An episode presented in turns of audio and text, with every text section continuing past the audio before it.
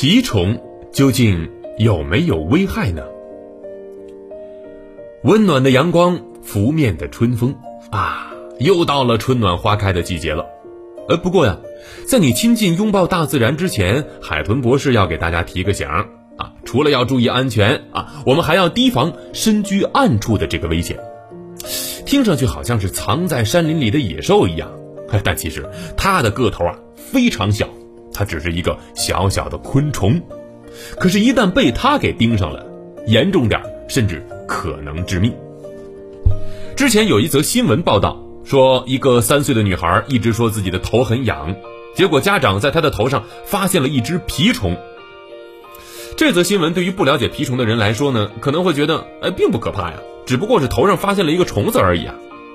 但其实，蜱虫虽然小小的，很容易被大家所忽略。但是它的危害却非常大，甚至号称世界十大恐怖动物之一。哎，一个小小的虫子怎么会这么恐怖呢？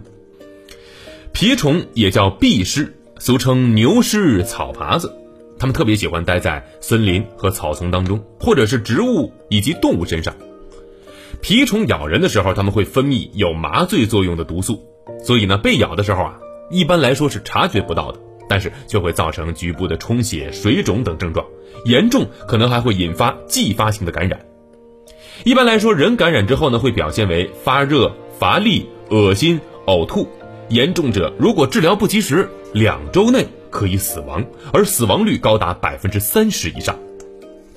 哎呀，被一个小小的虫子咬了一口，竟然会导致死亡，难怪蜱虫被称为世界十大恐怖动物之一。